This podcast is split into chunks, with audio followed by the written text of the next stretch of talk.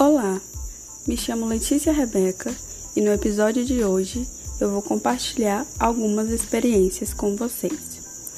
Experiências que são escolares e são brincantes. Essas experiências são especificamente da minha tia e quero também agradecê-la por ela ter se disponibilizado e compartilhado um pouco de sua vivência quando criança. Ela se chama Jandira e tem 48 anos e vai nos contar um pouquinho a sua história. Fiz vários questionamentos sobre sua infância, se ela brincou muito e quais eram as brincadeiras, e também como era sua relação com os adultos.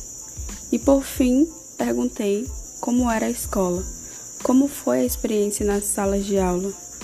Então, enfim, vamos escutar o seu relato. Meu nome é Maria Jandira, eu sou tia da Letícia Rebeca. Minha infância foi bem interessante. Eu nasci aqui na Imperatriz, minha família toda era daqui. Minha avó morava na rua Bom Futuro. E eu também morava na rua Bom Futuro, perto da minha avó. No final de semana, minha mãe sempre me levava para lá, eu brincava com os meus primos. E eu tinha quatro irmãos homens. Eu era a única mulher dessa família. E aí lá a gente brincava do salve latinha, a gente brincava do esconde-esconde, do queima. Então era essas brincadeiras. Eu comecei a frequentar a escola com oito anos de idade. E era uma escola muito boa, se chamava Escola Reunida Santa Rita. O nome da professora era Maria Raimunda. Era uma professora boa. E eu gostava da escola, não tinha dificuldade de frequentar. A minha professora, ela era rígida, porque era assim, tinha o dia da tabuada. Ela dizia a tabuada que a gente ia estudar. E quando a gente chegava lá, aí ela ia perguntar para os alunos, né? Fazia aquela, aquela. Agora, gente, é a hora da tabuada aí. Perguntava, fulano, é. Quanto é 5 vezes 9, um exemplo. Aí se errasse, é, Aí perguntava para outro aluno. Aí se o aluno acertasse, aquele aluno que acertasse, dava a quantidade de, de, de palmada, digamos assim, na mão do outro aluno, com uma régua que se chamava palmatória, que era de madeira. Então ela dizia assim: dá cinco bolos no fulano, que era cinco batidas na mão dele, ou cinco em cada uma. E assim ia, né? E aí aquele que tinha batido, ela fazia uma pergunta de novo e ela ia responder. Se ele errasse, né, ele ia apoiar do outro. E assim, e assim sucessivamente.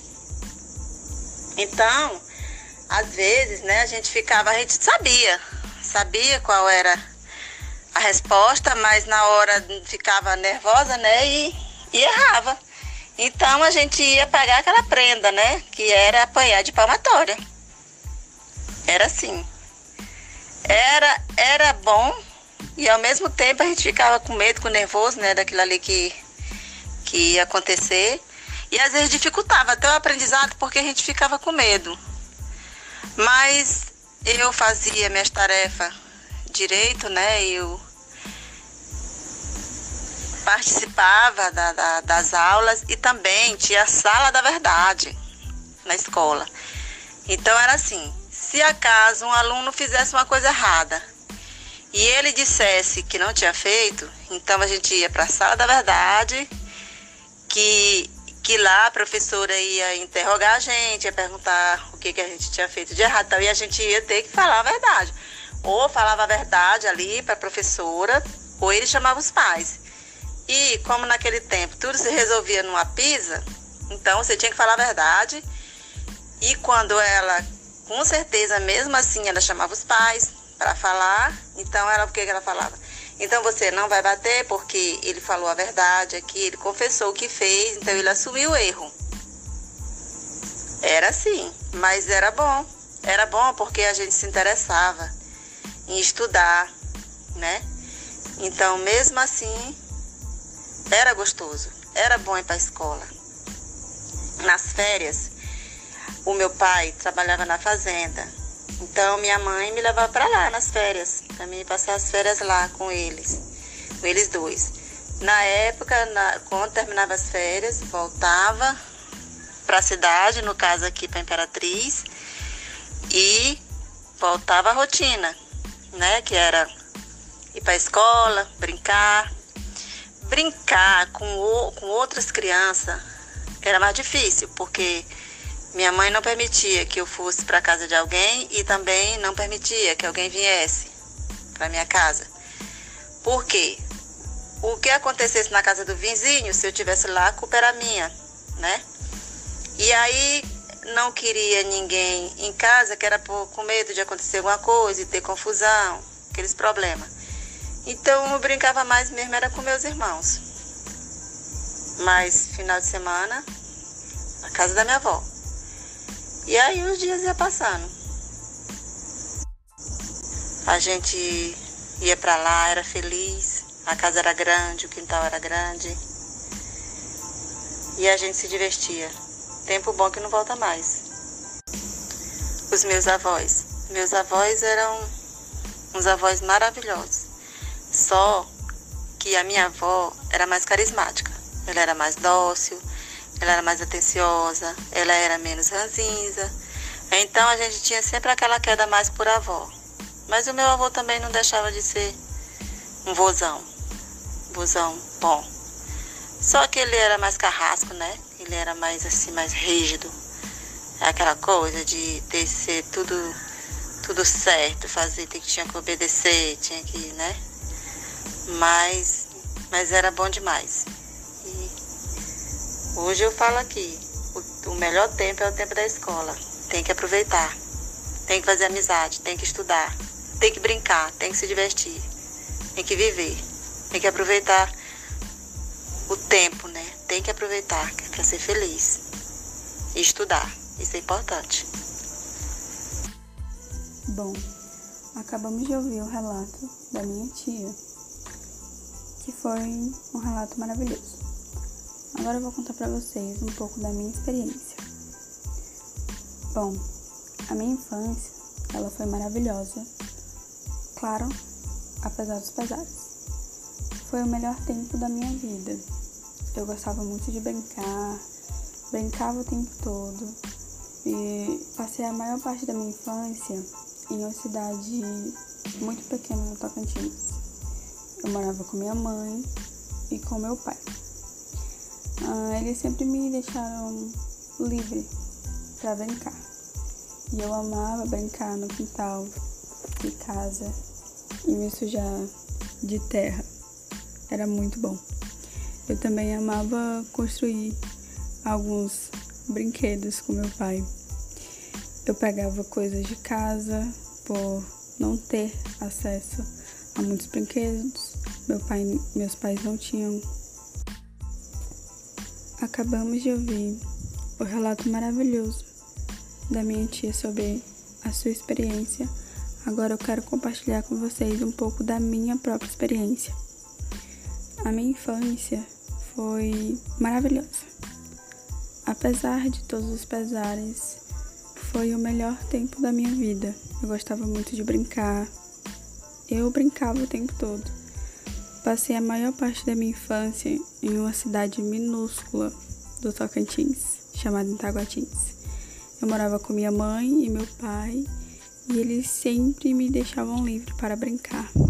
E eu amava brincar no quintal de casa e me sujar de terra. Era muito bom.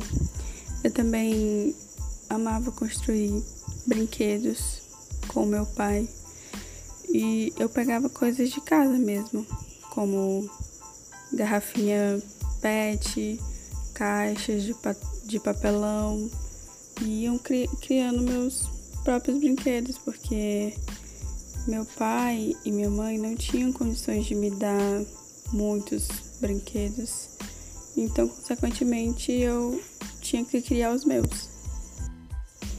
Era muito bom pegar as coisas de casa ficar fazendo várias coisas com elas. Eu achava muito bom.